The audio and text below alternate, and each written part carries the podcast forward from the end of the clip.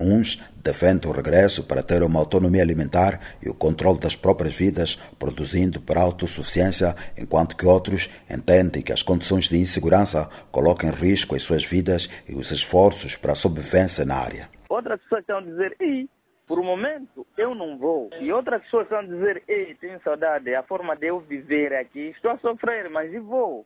Em Mocimba de Praia, nem em princípio de 2002 será habitável, a analisar pela destruição do local, afirmou a voz da América Hawa Abdul, uma deslocada que vive numa barraca improvisada no campo de Mitus. Mocimba, nem princípio do ano, um outro deslocado de Muitumbe, Salim Henrique, escapou por um fio no assalto da sede distrital pelos insurgentes em abril de 2019. Diz que se reconciliou com os traumas daquele ataque, mas sente que a segurança não está restabelecida para uma vida com tranquilidade. É isso aí, é que dá medo já.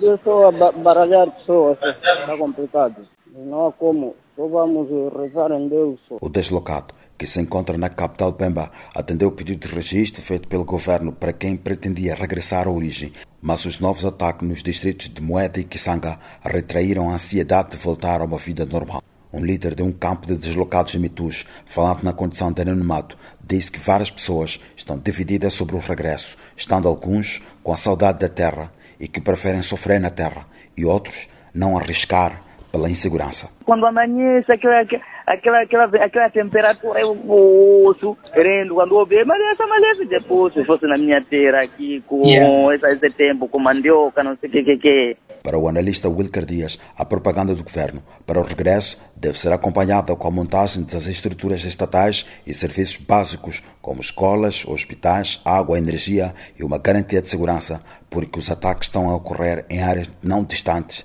das zonas libertadas. Depende muito daquilo que será propaganda feita pelo próprio Estado para que e pelo próprio governo para que as pessoas possam regressar a essas zonas de origem. Os conflitos ainda não acabaram.